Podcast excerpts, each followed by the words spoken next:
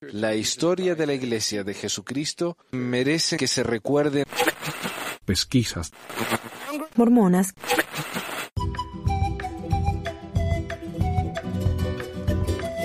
Bueno, hola. Este es mi tercer intento de grabar este programa, a ver si sale. Yo hice un video diciendo que no iba a haber programa esta semana, tal vez, porque la computadora se me sigue apagando en el, en el medio del primer segmento, así que no tengo ni tiempo de guardar eso.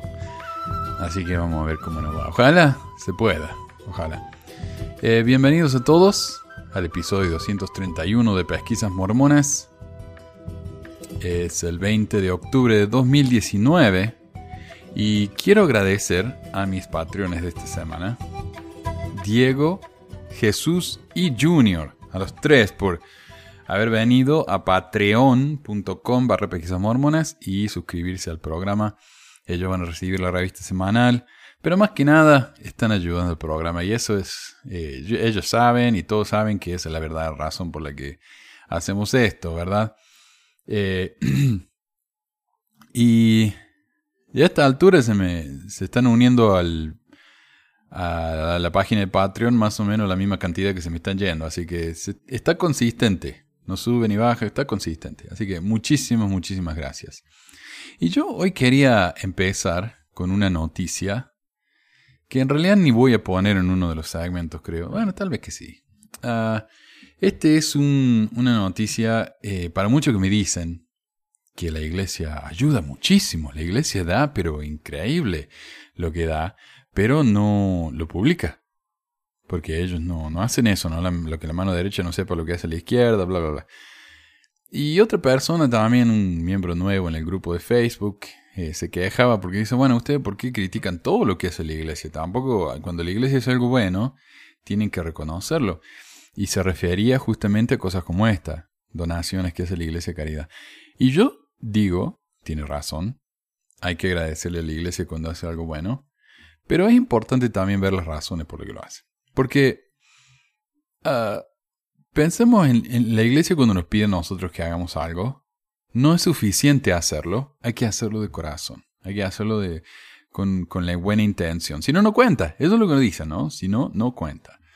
Bueno, entonces cuando ellos donan a caridad, cuando ellos dan dinero, cuando ellos dan silla rueda, cuando ellos mandan a los miembros a trabajar y se llevan el crédito, ¿por qué lo hacen? Acá me llegó a mí un email hoy, justo que me estaba poniendo acá a preparar el programa. Una de las tantas veces que reinicié la computadora se me, se me vive apagando.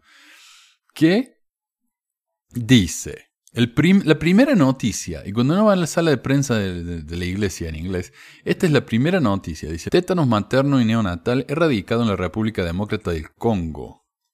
Eh, Caridades Sud participa con socios en un esfuerzo global. Eh, los Santos de los Últimos Días y otros socios como UNICEF, USA y Kiwanis Internacional continúan avanzando en un esfuerzo global para eliminar el tétanos materno y neonatal, MNT, una enfermedad que amenaza la vida y que afecta a las personas en edad fértil y a sus hijos. La Organización Mundial de la Salud ha anunciado la eliminación del MNT en la República Democrática del Congo. Bueno, y acá como dice, ¿no? E, ellos están trabajando junto con el UNICEF y lo dice dos veces. Dice, desde el 2003 hemos estado trabajando juntos. Y uno lee eso y ¿qué piensa? Están los dos mano a mano, ¿verdad? Probablemente socios igualitarios. Pero cuando fui a... Y menciona acá la Iniciativa Mundial de la Eliminación del MNT. Y busqué eso. Y me llevó a la página del WHO.int. WHO, que es World Health Organization, la Organización Mundial de la Salud. Y ahí dice, eh, sí, inmunización maternal, neonatal, bla, bla. Y cuando uno va a los socios de este grupo, hay cuatro. Uno es países. Hay varios países que están ayudando con esto. 2. UNICEF. 3. UNFPA. 4. WHO, la Organización de Salud del Mundial. La iglesia no aparece. Entonces yo digo, ah, bueno, pero ellos dijeron que están trabajando con la UNICEF. Vamos al sitio de la UNICEF. ¿Qué sale acá? Nada. No hay nada de la iglesia. Cuando uno busca en la sala de prensa de la UNICEF, no hay nada. Cuando uno busca la página, va al search, ahí, buscar, y busca Santo del Último Día, no hay nada. No hay nada. Entonces, ¿por qué? ¿Por qué ninguna organización le da crédito a la iglesia en este ayuda eh, humanitaria tan importante que han puesto en la página principal de su sala de prensa? Bueno, por varias razones. Unas, en realidad no ayudan tanto como piensan que están ayudando, como dicen que están ayudando. Eh, o dos, eh, eso nomás. Han pedido que no lo mencionen, a pesar de que van y lo ponen en su sitio web. No tiene, no tiene sentido.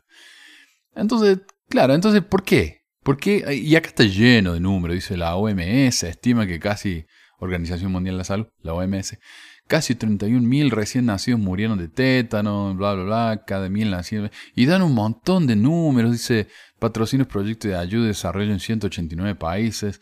Claro, porque la Organización Mundial de la Salud está en todos esos países, porque la UNICEF está en todos esos países y ellos les tiran unos pesos. Eso ya se llevan el crédito por la ayuda en los 119, 89 países. Entonces, de nuevo, está bien que la iglesia ayude. Me parece fantástico esos 2 millones de dólares o un millón de dólares o 5 dólares que den, que para ellos no es nada cuando están ganando más de 7 mil millones al, año. Está bien, tiran unos pesos, ayuda, hay que agradecérselo por eso. Pero tenemos que decir, o que desde la palmadita en la espalda que se están dando acá. O que los miembros digan, oh, la iglesia ayuda, pero es una cuestión increíble cómo ayuda. Ninguna de esas cosas, porque ninguna de esas cosas es verdad.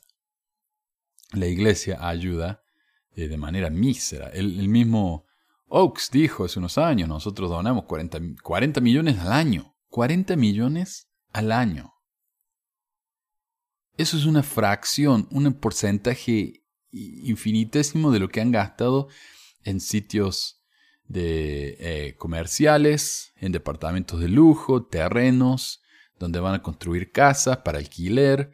Eh, nada, no es nada. Lo que a ellos les interesa más que nada es la inversión con fines de lucro.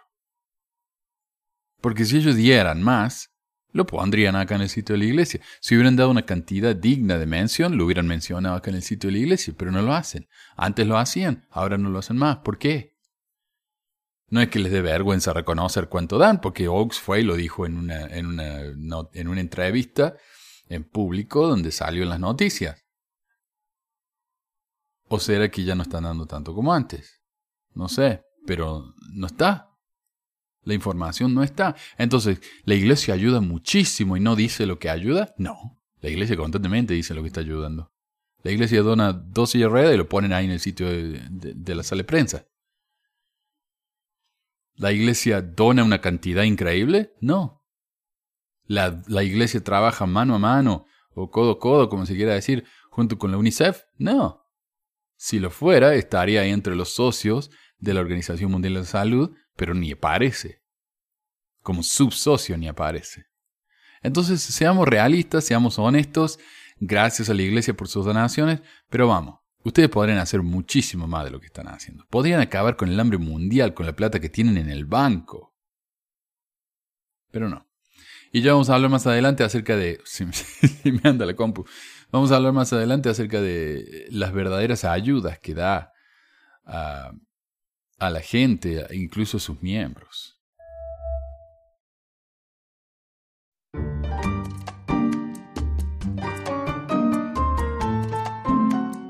Segunda noticia. Y esto es interesante para mí, no sé si a usted le interesara, pero acá en Utah hay un, han, varios negocios que han tratado de, tener éxito y lo siguen demandando y siguen yéndose para abajo.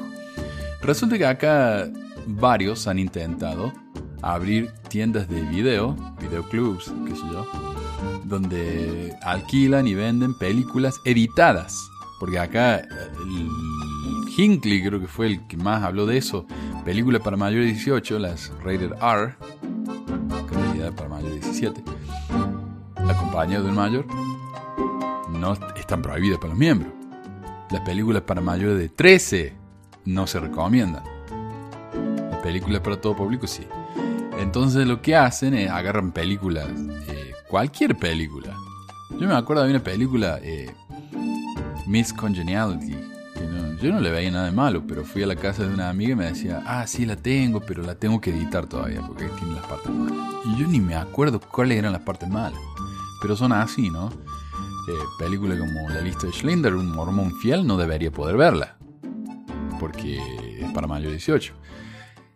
Entonces muchos videoclubs dicen, no, nosotros queremos que los mormones tengamos la oportunidad de ver todas las películas, pero le vamos a sacar todas las partes cochinas, todas las partes malas, violentas.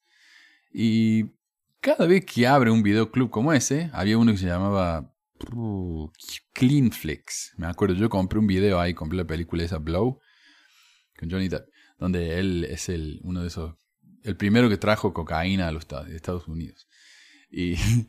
Y, y, claro, le editaron todo, esa película me encantaba. A mí yo quería mostrársela a mi esposa, pero ella era tan morbona.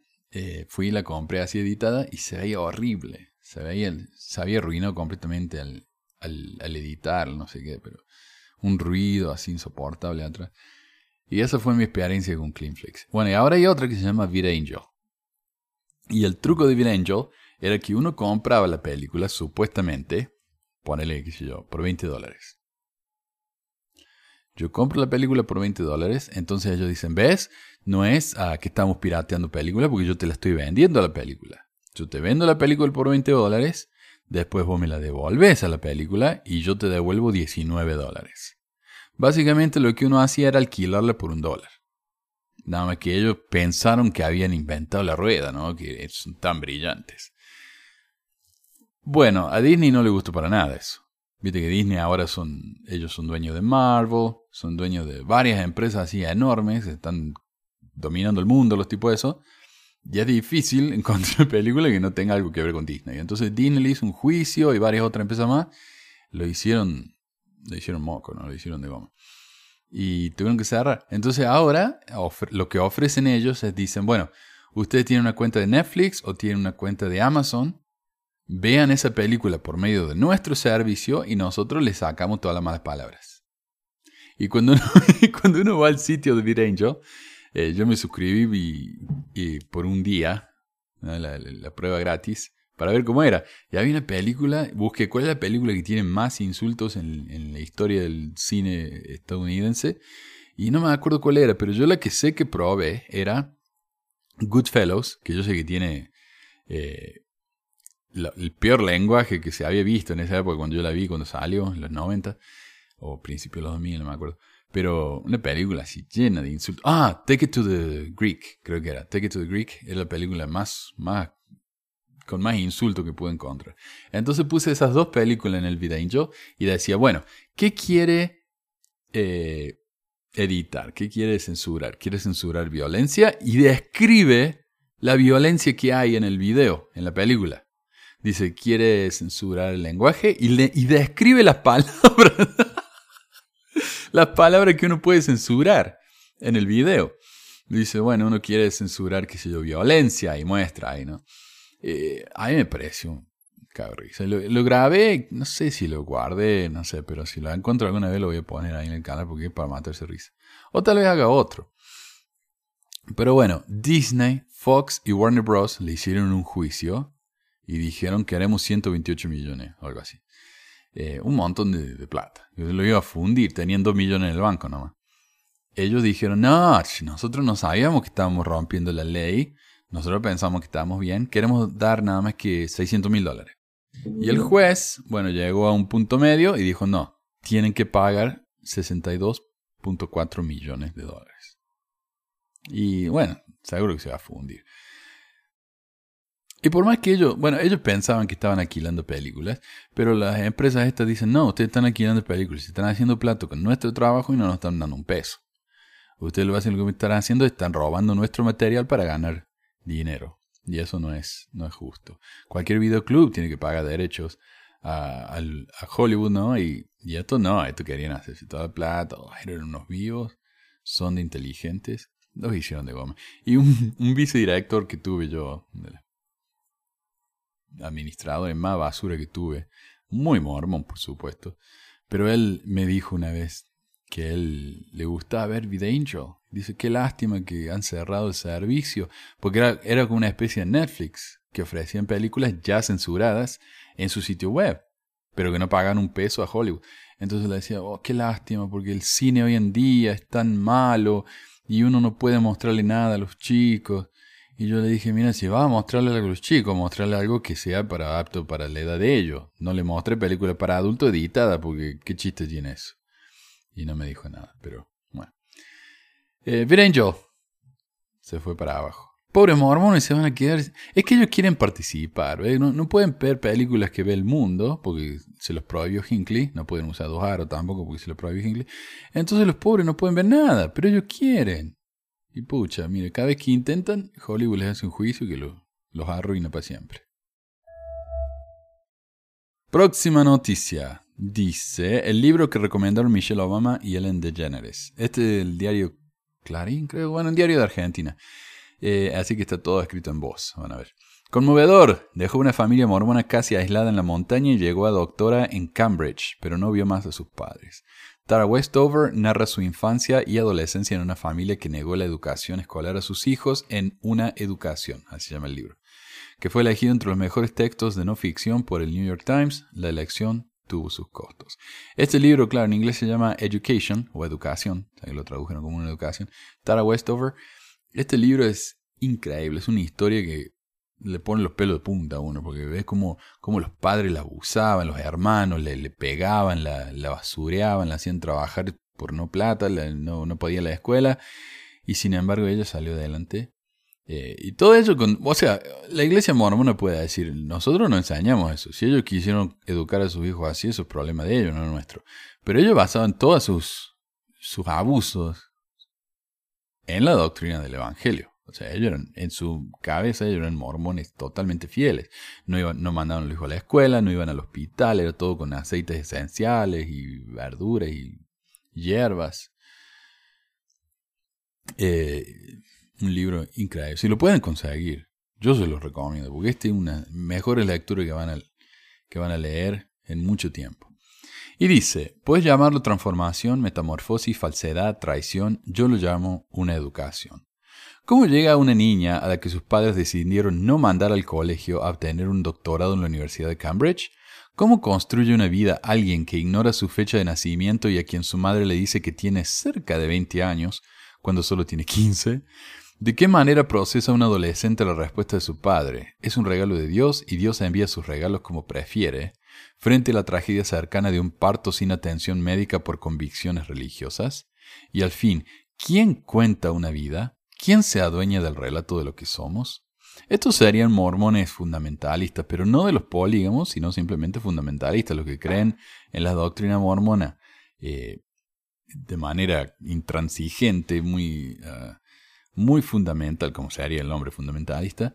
Y, claro, estos no creen en los, hospitales, tienen cosas en contra del gobierno. Eh, entonces, eh, el núcleo familiar es todo.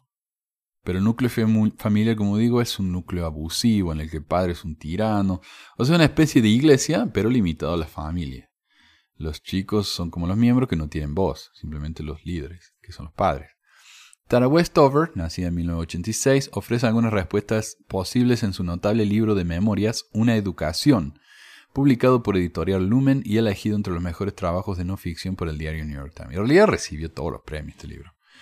La autora narra su infancia y juventud como uno de los siete hijos de una familia mormona en un semi-aislamiento en el montañoso estado de Idaho, en Estados Unidos. El creciente fanatismo religioso y la convicción patológica sobre las ocultas intenciones del gobierno impulsan al padre de Tara a alejarse a su familia de las instituciones tradicionales, escuelas, hospitales, registros públicos, y mantenerla al margen de la comunidad, salvo para las ceremonias religiosas. Por imposición paterna, los hijos trabajan en el desarmadero de auto familiar y en la construcción de silos y dedican sus días a almacenar alimentos y bebidas para enfrentar el inminente fin del mundo que el señor Westover anticipa con fervor. Y eso también viene de la paranoia mormona, que tenemos que guardar tanta comida y bebida eh, por cualquier problema que se nos... Lo cual está bien, está bien, pero en realidad la iglesia es con el fin del mundo. Te ofrezco por última vez darte una bendición, la amenaza a su padre en el dormitorio universitario de Tara en Cambridge. Ese escenario mental acerca la posibilidad de una tragedia. Un accidente de autos deja a la madre con una contusión cerebral de la que se recupera en base a hierbas y silencio en el sótano de la casa. La caída desde una grúa provoca daños permanentes en uno de los hermanos y una explosión quema gran parte del cuerpo del padre de Tara. Pero todo es explicado como las pruebas de Dios a sus mejores pastores. Difícil pensar que desde allí alguien puede escapar hacia un futuro diferente, sin embargo, sucede y es la trama que disecciona Westover con estilo directo y potente, en estricta secuencia cronológica y sin apelar a otros recursos narrativos que el talento para contar de la mejor manera una historia poderosa. El camino lo inicia un hermano mayor que desafía al padre y decide regresar a la universidad. Sucede en algunas familias. Hay un hijo que no encaja y que no sigue el compás que tiene el metrónomo puesto para otra melodía. En la nuestra era Tyler, reflexiona Westover en el texto. Luego, aparecen los libros, aunque sean viejas y aburridas enciclopedias, como acceso a un pensamiento alternativo. Desarrollé la paciencia para leer lo que aún no entendía, cuenta la autora como una de las claves. El relato transmite el, promocionado espíritu norteamericano de aquel que supera dificultades incompensables para reconstruirse a sí mismo y tal vez allí se encuentra una de las razones de su éxito de ventas. Eh, claro, es una inspiración, el sueño americano que le dicen. El libro también fue recomendado por Michelle Obama, bueno, y por Barack Obama también, y Ellen DeGeneres, entre otras. Pero el peso de la historia se impone por sí mismo. Ofrece páginas conmovedoras y sugiere algunas preguntas sobre la identidad, la lealtad familiar y el costo de crecer, cuyo eco permanecerá en el lector quizás para siempre. Y yo recuerdo cuando ella, cuando estaba leyendo este libro y ella habla de cuando el hermano le pegaba, la abusaba verbalmente, el padre la trataba como una basura. Y yo decía, pero ¿por qué no vas y le contas a alguien lo que te está pasando? Y al rato me daba cuenta, oh, sí escribí un libro sobre eso. Eh, un punto para considerar es la ausencia de menciones al sexo y las drogas, sobre todo si se piensa en gran parte de lo que cuenta la autora ocurre durante su vida universitaria en Estados Unidos e Inglaterra. ¿Aparecen en esa lección temática las huellas de su estricta educación religiosa?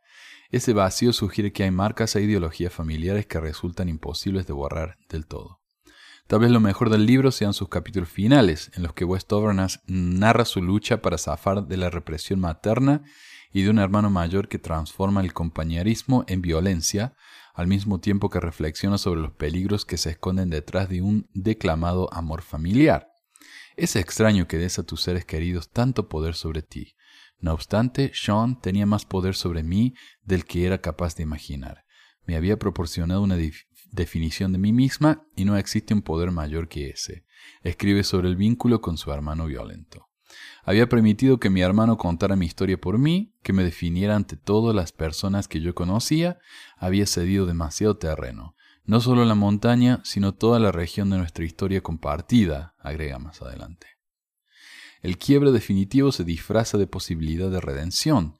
Te ofrezco por última vez darte una bendición, dijo él cuando la fue a visitar a Cambridge, queriendo decir, ya sé, te has alejado demasiado del camino correcto, hija. Mira, estás acá en la universidad, pero yo te voy a ayudar, te voy a dar una bendición y voy a hacer que vuelvas. Eh, es el cierre de una historia que ilumina con su descripción perfecta la ambigüedad y los rincones oscuros que a veces presentan el amor familiar, los lazos entre hermanos y la fidelidad no sexual sino ideológica, aún en la locura en una pareja. Al momento de escribir llevo tres años sin ver a mis padres, cuenta Tara Westover al final. Queda claro entonces que no es el relato de una heroína que sobrevive sin heridas, y que construir una vida puede incluso significar la obligación personal de dejar atrás aún a quienes más se.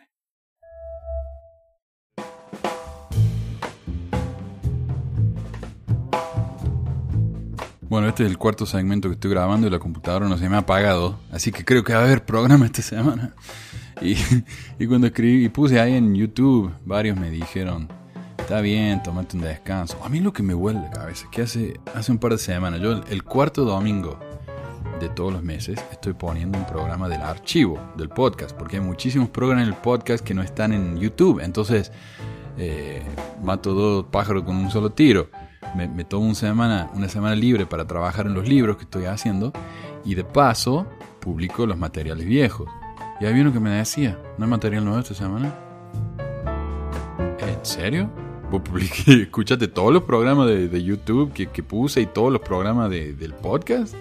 Bueno, si lo escuchaste todo, escucha uno de nuevo, nene, qué sé yo qué decirte. No me andas subiendo videos todos los días nada más que para vos. Y bueno, y varios me dicen, bueno, hay que tomarse vacaciones. Eh, también debes descansar de tanto en tanto, dice Luna. Gracias por tu tiempo, dice Enchufa. Eh, dice Cecilia. Muchísimas gracias. Martín dice un descansito siempre viene bien, viene bien. Entonces por eso lo hago también. El cuarto domingo de cada mes me tomo un descanso y diciembre, ya es tradición que diciembre no hago el programa. Hace un par de años no lo hice en agosto porque fue cuando se murió mi mamá, pero diciembre siempre, el mes que me tomo libre. Y de paso, como digo, también trabajo en los libros que estoy haciendo que me están llevando bastante tiempo eh, en, terminar. Pero bueno, eh, esos, esos, esas son las noticias acerca del, programa esta semana, de las vacaciones y todo eso. Eh, pero me han llegado mensajes, o sea, aparte de esos. Y esta es una especie de llamada a la comunidad que quiero hacer. Catcher in the Rye me dijo en YouTube, hola Manuel, me gustaría compartir algo sobre una vieja carta que estuvo en mis manos durante mi época de adolescente. Se titulaba Confidencial y trataba sobre un supuesto alto cargo en la Iglesia Católica que alentaba a sus pares a destruir a la Iglesia mormona porque era la Iglesia verdadera. No sé si escuchaste sobre esta carta durante tu época de misión o si algún compatriota mormón o ex mormón la tuvo en sus manos también. Fue tema de conversaciones de una buena cantidad de líderes en las capillas del sur de Chile y por más que busco en internet no la he podido encontrar. Eh, la verdad que no, nunca escuché de esta carta, pero no me sorprende que haya existido. Walton dice, Catcher in the Rye, no he escuchado o leído, lo que sí, de un confidencial que decía que donde había una cruz roja en una iglesia católica les estaba permitido matar, más unas cosas del 666 en Vicario Phyllis Day, en la corona del Papa y algo de que el sacerdocio verdadero estuvo hasta como el 570 después de Cristo. Esto es en fines de la época de los 80. Bueno, y si alguien tiene alguno de estos documentos, por favor envíennoslo, así podemos compartirlos aquí, así como cualquier otro de estos documentos bizarros que hayan adquirido en la misión, se lo agradecería muchísimo.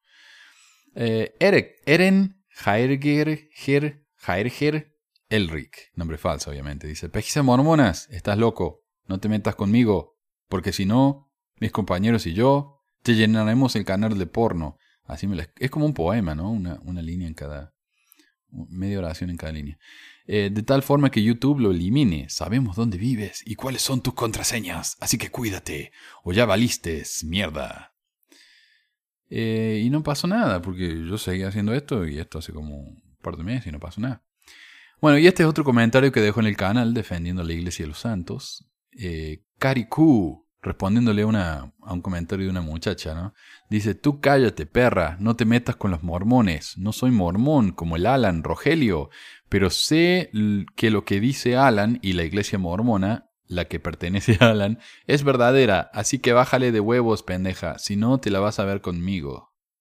¿Eh? Termina así, ¿no? ¿Eh? Y Cari dice, gente como tú es lo que necesitan los mormones.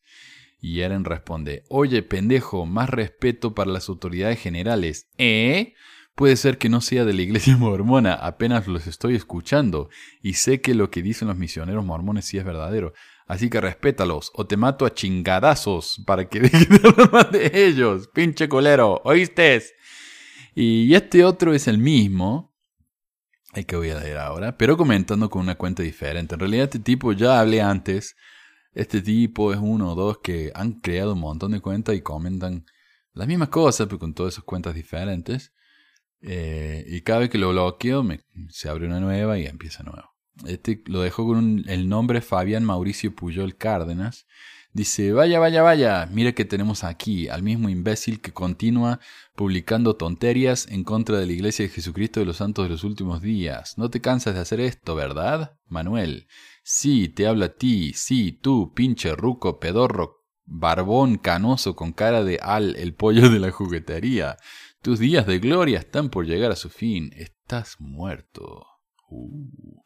Lo que lo delata el tipo este es que deja comentarios con las mismas palabras y al mismo orden y todo. Una vez incluí la palabra culero que en realidad no sé muy bien qué significa, en la lista de palabras bloqueadas en mi canal de YouTube y continúo bloqueando palabras de como cuatro cuentas diferentes, pero del mismo tipo, que usaba la misma lista de palabras, incluyendo culero, barbón, al, el pollo de la juguetería y oraciones con comas cada dos palabras. Le encantan las comas. Eh, el modo en que usa las comas también lo delata porque no deja espacio después de la coma. Entonces escribe una palabra, coma, la próxima palabra, sin espacio entre sí. Lo que hace que termine con un chorizo de palabras de como dos metros, porque no hay espacio, ¿no? Y es exactamente lo mismo que hacen en todas sus cuentas. Pero bueno, él, él no es mormón. Y bueno, y es común que los mormones se quejen de que yo hablo mal de los miembros, a pesar de que mi lema es la iglesia como institución está podrida. Y lo bueno que tiene viene de los miembros.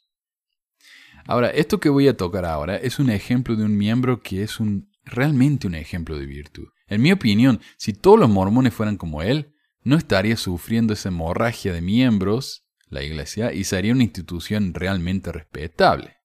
Por ejemplo, parte un caso, y me parece que esto va a sonar fuerte, ¿no?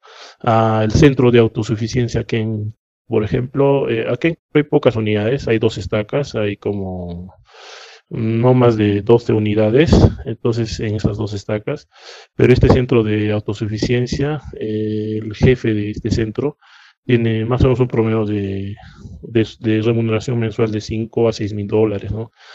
Y ellos se encargan, entre comillas, de, de buscar empleo a los miembros, ¿no? Taller de autosuficiencia, cosas así, ¿no? Pero en realidad, yo he estado más de 15 años en la iglesia, digamos, hablando laboralmente, y nunca encontró trabajo para mí siendo líder.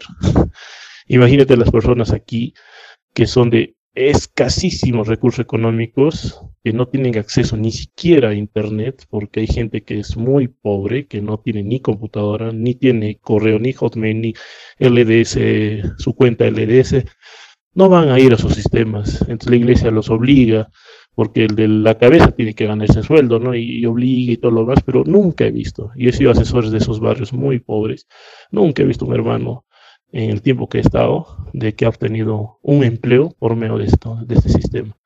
Entonces, no sé, pues hay como 100 empleos tal vez, pero este hermano que es que no tiene acceso a las tecnologías o la información nunca va a acceder a eso, ¿no? Pero el de arriba siempre va a ganar veía esa brecha, ¿no? Siempre he visto esa brecha, ¿no? Incluso cuando había reuniones de líderes donde hablaban de los de la ayuda, ¿no? De la NR y todo lo demás, decían que esto es limitado, que esto es así, que hay que ayudar al hermano, pero no hay que ayudar en su estilo de vida, sino las necesidades y cosas así, ¿no? Y que decía que no, que no se le podía tres, cuatro veces a la misma persona, cosas. Había dos o tres obispos que estaban un poco fastidiados con el tema, me incluía y decía, no, pero una persona que no puede estar así y, al toque lo cortaban, ¿no? Y siempre era el manual. El manual dice esto, el Señor dice esto, a la manera del Señor. Y hay gente que a la manera del Señor no comía, no tenía trabajo. Entonces, ¿de qué estamos hablando, no? Recuerdo alguna vez, y esto es lo que siempre me llevo en mi corazón, ¿no? Una persona que vino, se me acercó a ver una semana que yo estaba en el obispado, solo haciendo algunos trámites administrativos, y vino y se me acercó y me dijo eh, que estaba pasando necesidades una mujer y que no tenía que comer y no tenía dónde vivir. Entonces eh, yo no pude hacer nada digamos, en el sentido de decirle, no, que usted no es miembro, no, de frente le dije, ¿qué necesita? Ta, ta, ta. Llamé a la presidenta de los socorros, le dije, bueno, ayuda a esta hermana, le dije, ¿no? le dije hermana, porque yo sabía que no era miembro, ¿no? Entonces, se le pagó el alquiler del mes, se le ayudó con comida, con lo básico que se podía hacer, ¿no? Y me la estaba jugando, ¿no? Porque yo sabía que no era miembro. Entonces, un momento, este, le llamo al secretario, a mi secretario de personal, y le digo al secretario, necesitamos ingresar el nombre de esta hermana, su ficha recién va a llegar, ¿no? Argumentando esas cosas, ¿no? Entonces, al final, no sé cómo, Manu, pero la verdad, el sistema me aceptó, me aceptó la ayuda. Se pudo pasar ese ANR y es así, ¿no? O sea, yo nunca me cerré a esos sistemas, ¿no? De, de, que no, no eres miembro, tú no comes porque no te has bautizado o come y la siguiente semana te bautizas y te mandan los misioneros. Y eso es algo que yo me siento mm, feliz y tranquilo, ¿no? Y dentro de esas ayudas que he dado como líder ahí, ha habido muchas personas, ¿no? Y de alguna manera he sido el obispo rebelde, ¿no? A las normas y a los reglamentos de la iglesia. Recuerdo que una vez una hermana me dijo, obispo, yo era el obispo del barrio, y que era el centro de estaca y era el custodio, ¿no? Entonces me dije, oye, por favor, necesito celebrar el, cumpleaños de mi hijito, yo no tengo mucho dinero, así que en local se gasta esto, ya hermano, hágalo en la guardería. Ya te imaginas, pues la guardería era fiesta y cuando vino el presidente está acá, me dijo que no se puede hacer estas cosas. Siempre me decía que nunca podía hacer estas cosas, ¿no? Así que la hermana hizo su fiesta de cumpleaños de su hijita ahí y que rompiendo las reglas de la iglesia, ¿no? Y siempre les digo a todas las personas que he ayudado, me dice, ¿usted de qué se arrepiente? Yo la verdad me arrepiento, hay algo de que siempre me arrepentí, es de que pude haber dado a ustedes más ayuda, pero no lo, no lo, no lo hice. Así como la lista de Schindler, quise vender hasta mi último botón por un judío, por decirlo así. Entonces yo les digo, yo les digo eso, ¿no? Y todos tienen sentimiento, ¿no? Pero lo bueno es que este, estoy tranquilo, ¿no? Porque nunca he hecho nada que no es correcto ante, ante ellos. Y saben si eso ha sido así, ha sido en favor de su necesidad, ¿no? Y si eso está mal visto, bueno, que me condenen por, por ser humanitario, ¿no? Con las personas. Porque los que hemos pasado necesidad sabemos que es tener hambre, que es tener sed y que es no tener un techo, ¿no? Y peor aún cuando no hay una persona que tenga que proveerte esas cosas. Así que... Ven, este es un claro ejemplo de lo que digo. El obispo quiere ayudar, quiere hacer algo bueno por la gente, pero la iglesia como institución no se lo permite, porque la burocracia va en contra de lo que él quiere hacer. Entonces, dejen de quejarse de idioteces, dejen de ser tan fariseos y van a ver cómo la gente decente como este amigo van a permanecer en su iglesia y van a ser los miembros más fieles. Entonces no se hagan los perseguidos, porque esto es una consecuencia de sus propias acciones, es su culpa.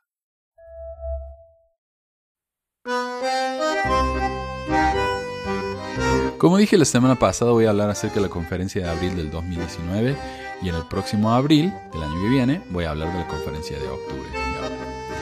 Y vamos a empezar con la sesión del sábado por la mañana. La semana que viene tal vez hacemos el sábado por la tarde. Empezó con un discurso del elder Ulises Suárez. ¿Cómo puedo entender? Él dice, Testifico que en esta conferencia tendremos el privilegio de escuchar la voz de nuestro Salvador Jesucristo por medio de las enseñanzas de quienes oren, canten y hablen sobre las necesidades de nuestros días.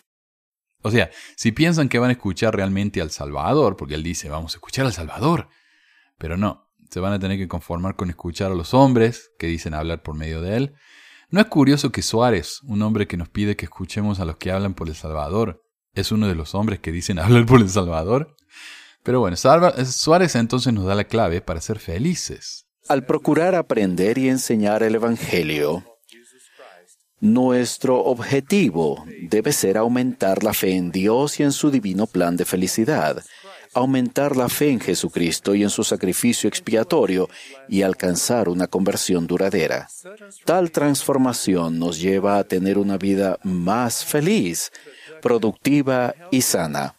Por supuesto, ¿no? Vivir el mormonismo no solo nos va a hacer felices, productivos y sanos, sino que como dice Moisés en la cita que da él, y guarda sus estatutos y sus mandamientos que yo te mando hoy, para que te vaya bien a ti y a tus hijos después de ti, y prolongues tus días sobre la tierra que Jehová tu Dios te da para siempre.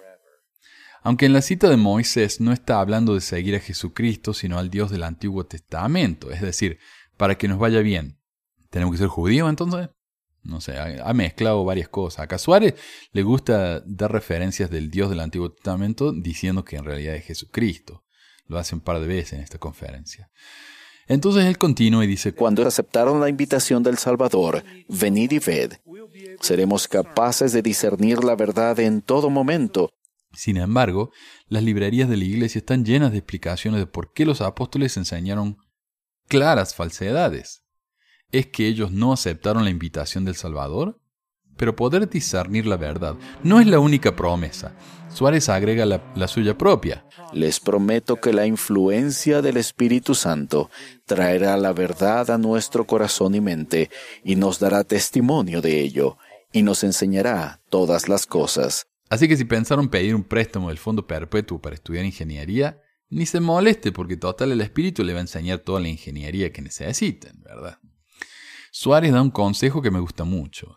Cuando alguien le pregunta qué hacer con un amigo o familiar que se ha ido de la iglesia, Lo mejor que podemos hacer en estas circunstancias es simplemente amarlos y abrazarlos. Oren por su bienestar.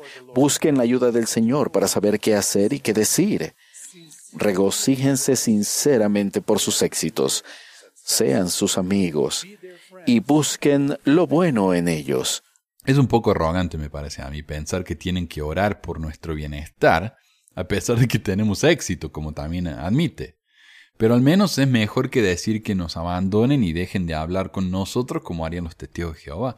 Por supuesto, el amor no puede ser absolutamente incondicional, sino que Nunca debemos perder la esperanza, sino eh, perseverar nuestros lazos con ellos. En otras palabras, nunca dejen de molestarlos para que vuelvan a la iglesia, pero como ya dije en el programa anterior, es patético que los mormones necesiten que sus líderes les pidan que no dejen de amar a sus familiares solo porque ya no se consideran mormones. O sea, ¿qué tipo de psicópata deja de lado a un hijo, a un familiar cercano, solo porque ya no pertenecen al mismo club privado que nosotros? Suárez continúa diciendo cosas contradictorias como esta por el resto del discurso, pero no hace falta ser tan repetitivos como él, así que pasemos al segundo discurso.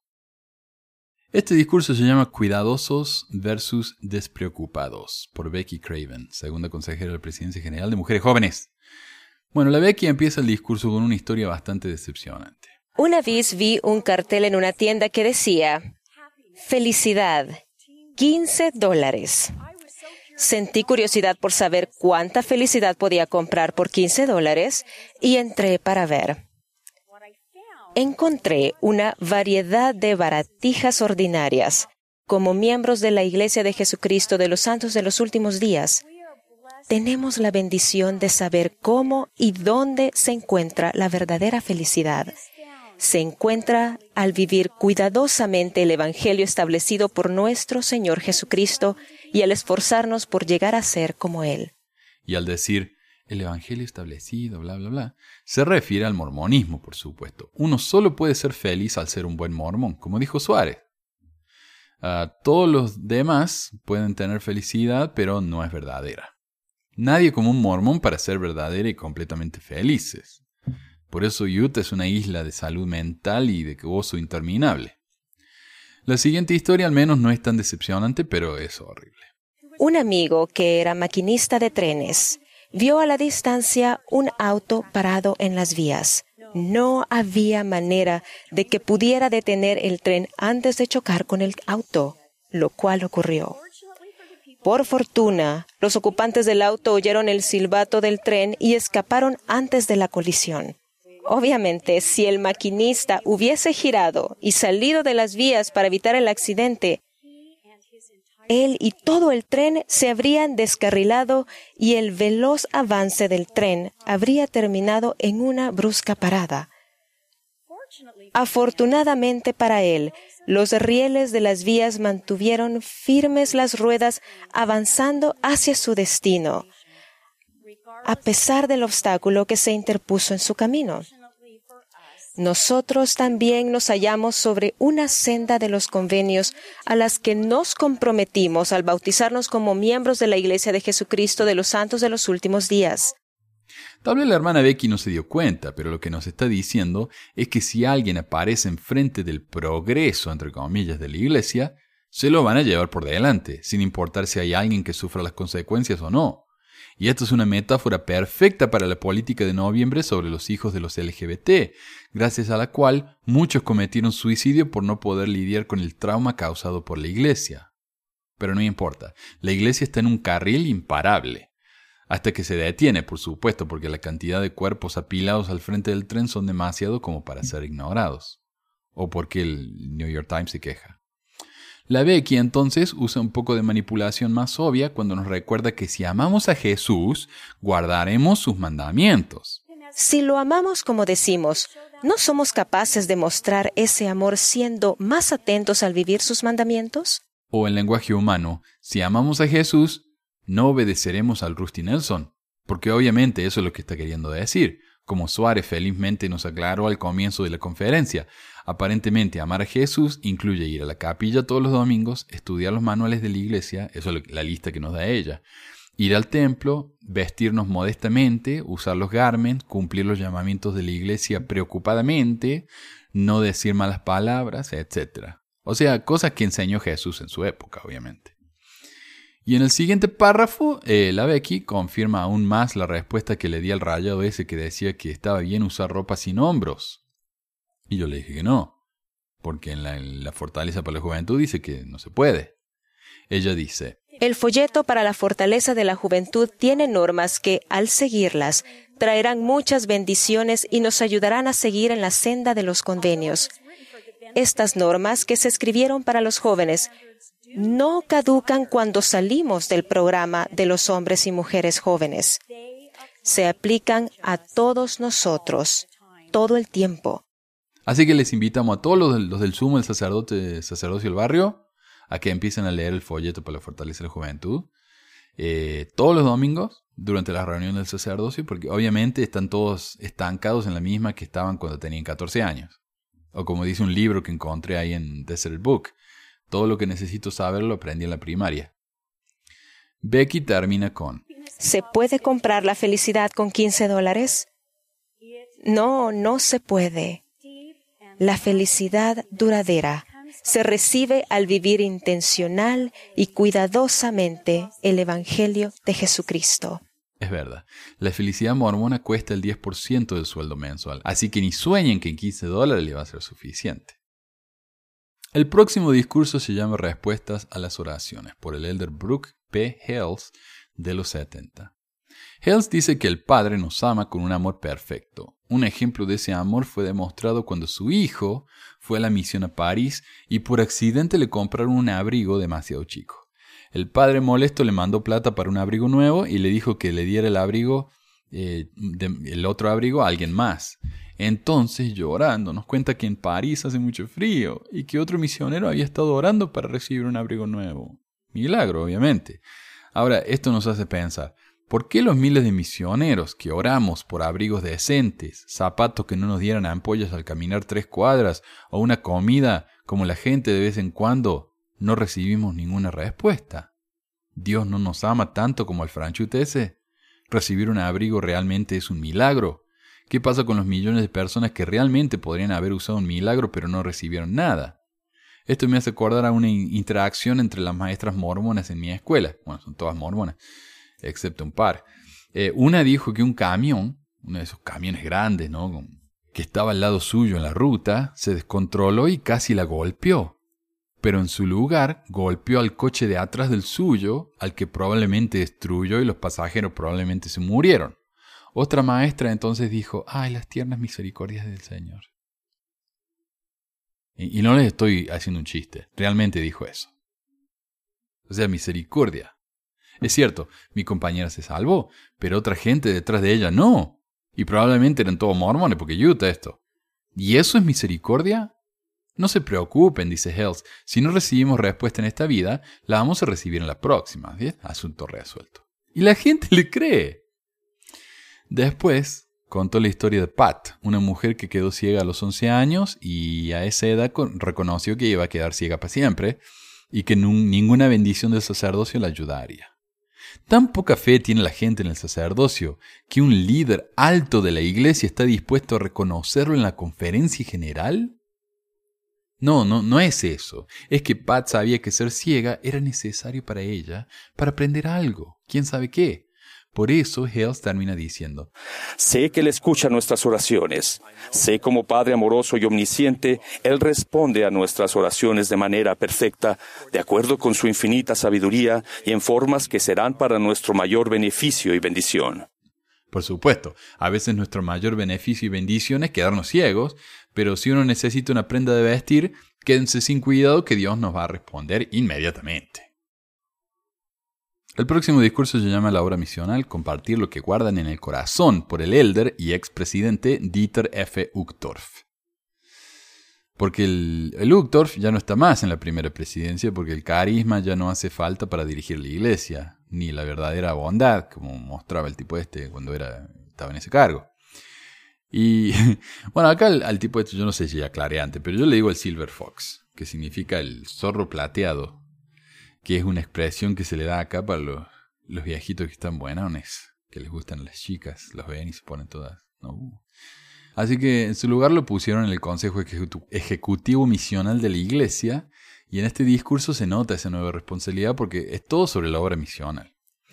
Según el Silver Fox, Pablo y los otros miembros de la Iglesia antigua, los santos de los primeros días, estaban muy familiarizados con el sacrificio. Muchos fueron cruelmente perseguidos, incluso hasta la muerte. En los últimos 200 años, los miembros de la Iglesia restaurada de Jesucristo, los santos de los últimos días, también han sufrido persecución de muchas maneras. A pesar de la persecución, y a veces debido a ella, la Iglesia de Jesucristo de los Santos de los últimos días ha seguido creciendo y ahora se encuentra en todo el mundo. Dos cosas. Primero, el Dieter dice que los apóstoles en el tiempo de Cristo fueron perseguidos, hasta la muerte, y hoy siguen siendo perseguidos, lo que uno debería inferir que significa que a los pobres mormones los están matando por todas partes, ¿o no? Sin embargo, ya vamos a ver de qué se trata la verdadera persecución de la que habla, y sorpresa, no tiene nada que ver con lo que sufrieron en el pasado. Segundo, la iglesia está creciendo, dice él, lo cual es técnicamente cierto, porque hay más bautismo que renuncias y muertes, pero eso no significa mucho, porque no cuentan las personas que ya no van a la iglesia y no quieren saber más nada. O sea, no los cuentan como que se han ido, los cuentan como miembros.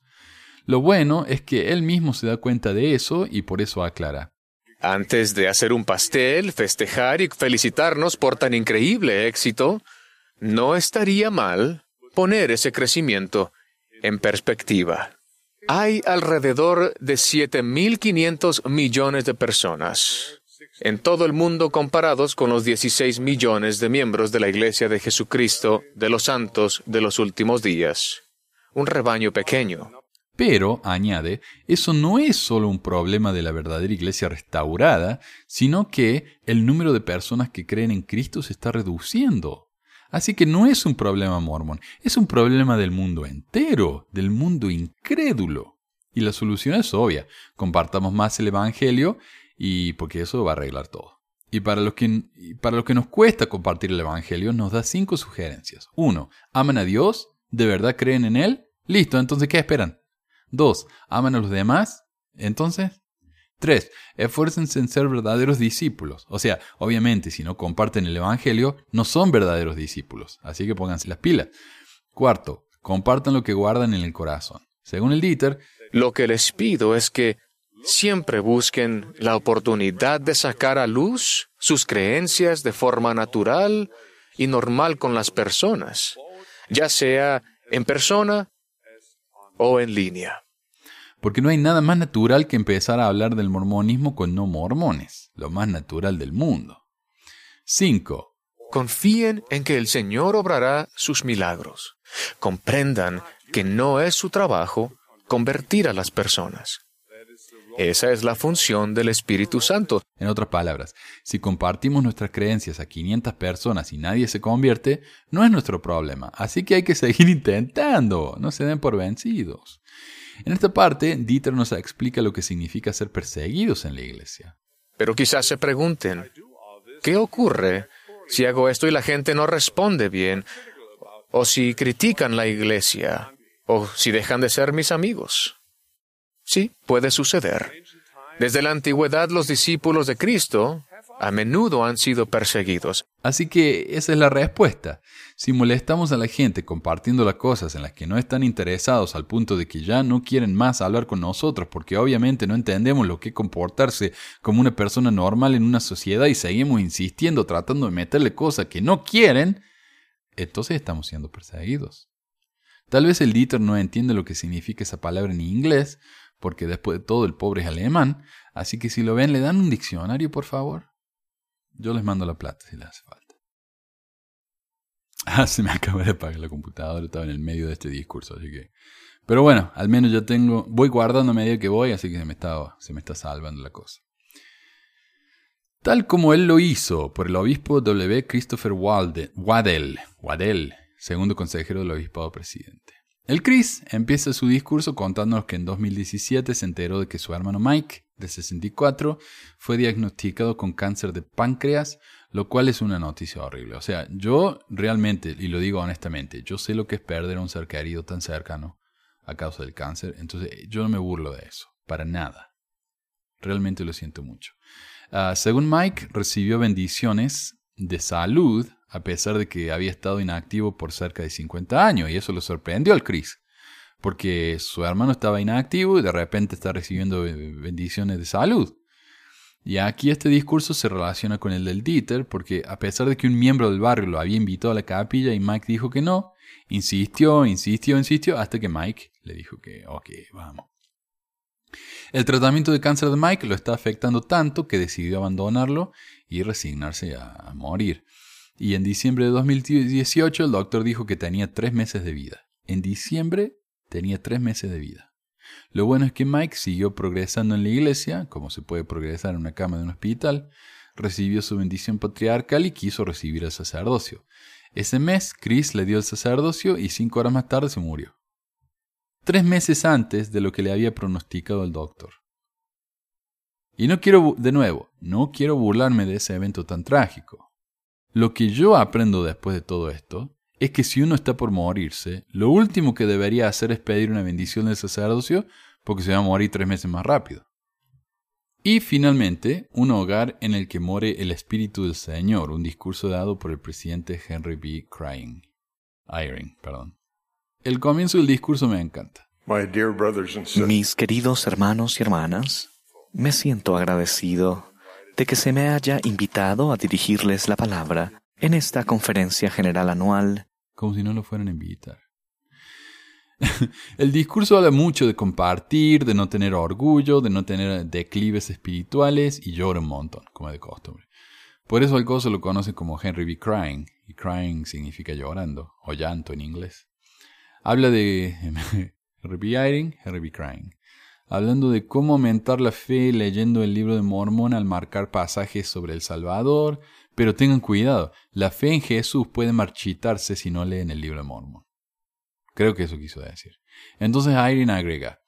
Además del ejemplo que ustedes den de aumentar la fe, el orar en familia puede cumplir una función crucial para hacer del hogar un lugar sagrado.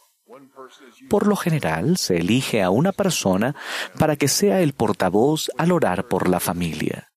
Lo que me gusta de esto es que el 90% de las veces que he ido a la casa de algún mormón a la hora de hacer la oración, siempre eligen a uno de los chicos. Una vez estaba en la casa de mi hermano con mi esposa, mis viejos estaban ahí, la esposa de mi hermano estaba ahí, y a la hora de dar la bendición, le pidieron a mi sobrino, que tenía unos 5 años en esa época, que orara, como era de costumbre que siempre le pedían a él. Y él siempre decía la oración, pero esa noche, no sé, habrá estado tímido, cansado, entonces él dijo que no quería.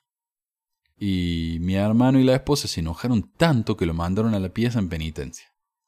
Pero ya veo cómo la oración puede ser una gran experiencia familiar, ¿no? claro, inmediatamente el nene dijo, no, papi, hace la oración.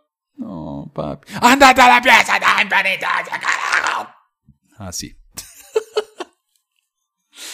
Ah, dice que hay que arrepentirse rápido, pedir disculpas, a menos que uno sea la iglesia, porque la iglesia no pide perdón, como dice Oaks.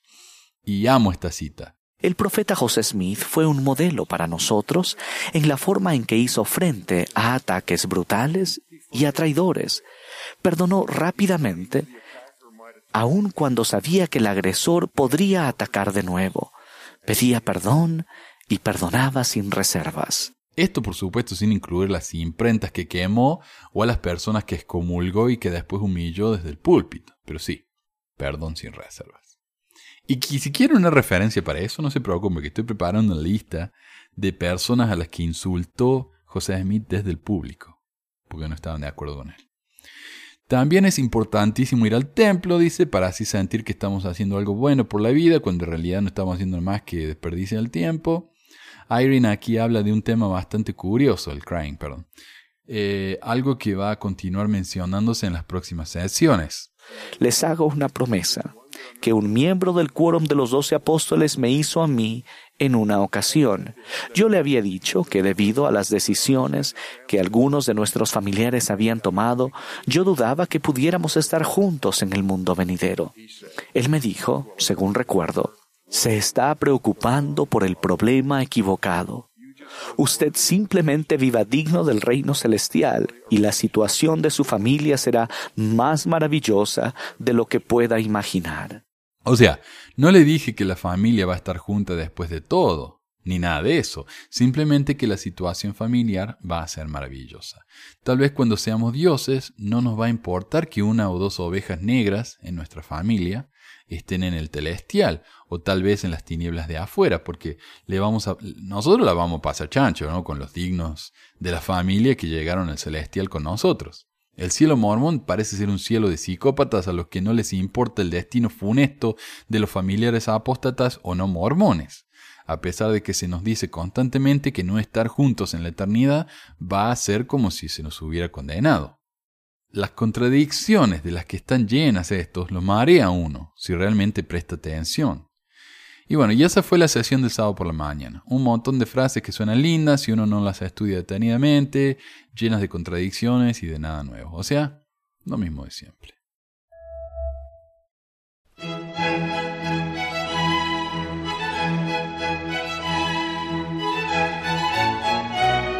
Y bueno, ahora que como me anda la compu y me da la cosa, eh, antes de que se me muera el todo, grabo esta reseña que hace rato le quería hacer. El capítulo 5 de Santos. Se llama Todo está perdido. Y no, no, no se refiere a la canción de Fito Páez, sino a cuando Harris perdió las 116 páginas. O sea que no todo estaba perdido, solo las 116 páginas. El capítulo empieza diciendo que como los buscadores de tesoro querían robarle las planchas, José tuvo que seguir moviéndolas de un lado a otro. Es curioso cómo Dios no le había permitido tocarlas a él antes sin darle una descarga eléctrica, pero ahora cualquiera que las encontrara podía llevárselas sin consecuencia. Entiendo que ahora las planchas eran responsabilidad de él y tal vez por eso Dios las había desenchufado, ¿no? Para que no le den ese voltaje a la gente que los toca, pero me parece que el ángel se desentendió demasiado ahí. La historia dice que José se negó a mostrarle las planchas a nadie, incluso cuando le ofrecían dinero. Yo no digo que esto no sea cierto, pero yo a eso nunca lo había escuchado antes y mirando todas las referencias ofrecidas por el libro, en ninguna de esas referencias dice que se le había ofrecido dinero.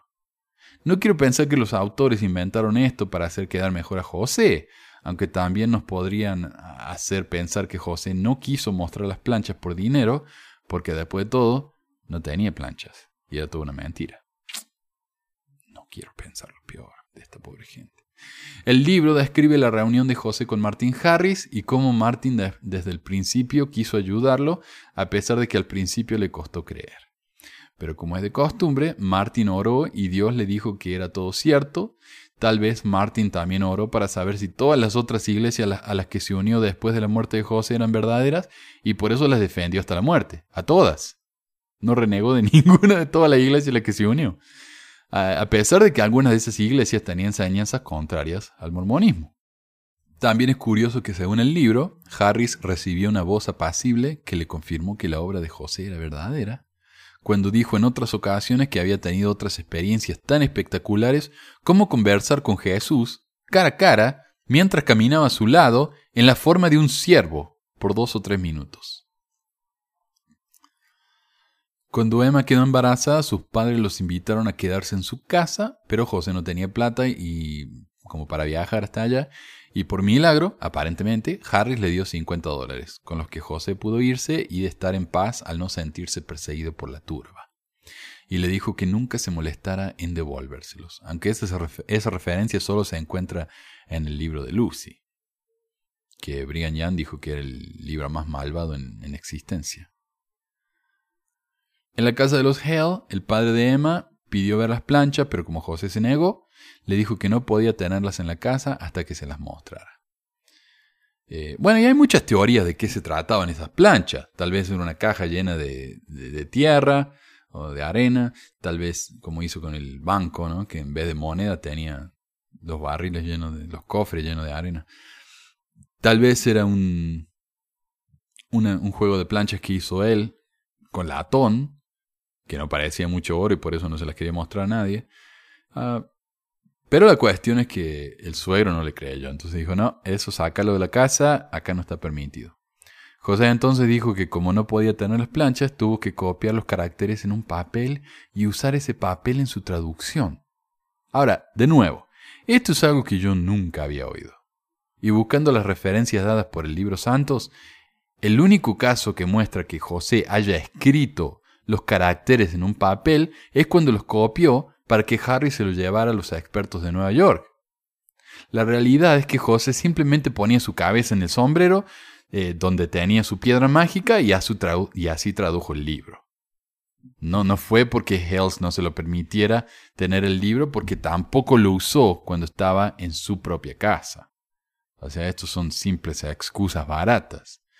Según los testigos, las planchas nunca fueron usadas. Así que tal vez esta es una manera de Santos de decirnos una media verdad para que no pensemos en el hecho de que habría sido absolutamente ridículo para José poder traducir el libro sin las planchas después de todo el trabajo que se tomó Mormón, Morón y el resto de los profetas americanos para hacérselas llegar. Y además, después de habernos enseñado por años de que José tradujo directamente de las planchas. Santos entonces cuenta la historia de cuando Harris fue a hablar con Charles Anton, un profesor de idiomas antiguos, para que le verificara si la traducción de los caracteres era correcta. La historia dice que Anton confirmó la traducción, pero cuando Harris le dijo que el libro estaba sellado, Anton rompió el papel donde escribió su, testimonio de la traducción. Pero como ya he, he dicho varias veces en el programa, hay varios problemas con esta historia. Uno, el egipcio todavía no había sido descifrado, así que por más brillante que hubiera sido Anton, nunca lo, podría haber traducido ni verificado la traducción. 2. La parte del libro de Mormón que había copiado en el papelito no venía de la porción sellada de las planchas, así que no tiene sentido que hubieran dicho esto. Y 3. Anton negó esta historia en público dos veces. Una parte interesante incluida en la narrativa de Santos es que Anton le dijo a Harris que se cuidara de Smith, porque aparentemente era un timador. Esta parte no aparece en la historia de José Smith, y solo se encuentra en el testimonio mismo de Anton, en el que niega haber dicho que la traducción era correcta. De hecho, según Anton, la transcripción de las planchas era un absurdo, lleno de caracteres obviamente inventados por alguien que no sabía nada de idiomas antiguos. Es interesante entonces que usen las palabras de Anton cuando les conviene y que las ignoren cuando no. El libro dice que Martín abandonó la ciudad poco después y regresó a Harmony más convencido que antes de que José tenía las planchas de oro y contaba con el poder para traducirlas. Claro, bueno, si él, vio a un siervo en el, en el, bosque que era Jesús y habló con él por dos minutos, se lo puede confiar plenamente este hombre. Aunque esto de que Anton creía más que antes me parece a mí una liberalidad literaria, ya que no se ofrece ninguna referencia para esta declaración. De Lucy, la esposa de Martin Harris, el libro dice que tenía un carácter fuerte, que era medio paranoica, que pensaba que todos la criticaban y que tenía poco respeto por la privacidad. Cuando José rehusó mostrarle las planchas, ella comenzó a registrar la casa.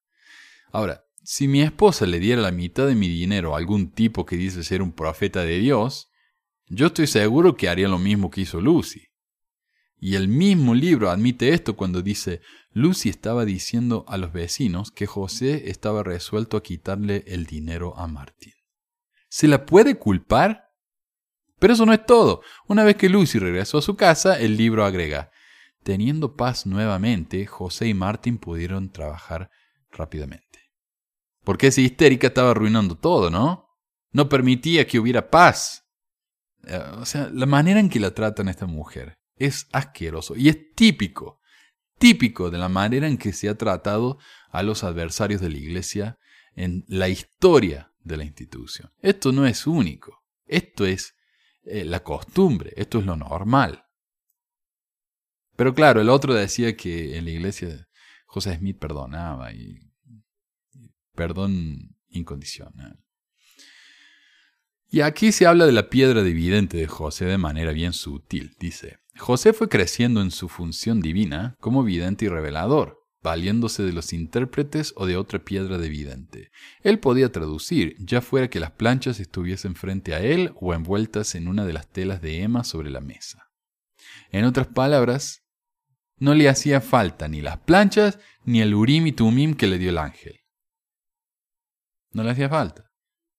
Entonces, ¿para qué nos andan diciendo que en realidad él tuvo que, hacer, traducir el libro de esa manera porque Hale no, no le permitía tener las planchas en la casa? Lo que sigue es la famosa historia de las 116 páginas. Martin pregunta si puede llevarse el manuscrito a casa. José ora dos veces, recibe una respuesta negativa. Martin insiste, José ora otra vez. Se le dice que sí, pero por alguna razón Dios permite que las páginas se pierdan. Mientras tanto, Emma tiene a su primer bebé, el que muere poco tiempo después de nacer. Sin embargo, la mayor preocupación de Emma es por el manuscrito. Creíble, ¿no? pudimos grabar el programa y solo se me apagó una sola vez más. Así que tienen programa. Gracias a todos de nuevo. Gracias a todos por escuchar esto, eh, por eh, escucharlo en YouTube o por bajar el podcast del sitio de pesquisasmormonas.com o pesmor.com. Este programa también se puede encontrar en cualquier aplicación de podcast. Si tienen iPhone, tienen la aplicación de podcast ahí mismo. O pueden encontrarme en cualquier otra aplicación que toque podcast. Um, Overcast, Dogcatcher. Eh, no sé si estamos en Stitcher. Me parece que estaba en Stitcher. No sé si seguimos. Pero bueno, gracias a, todo, a todos de nuevo por escuchar y nos vemos la próxima. Adiós.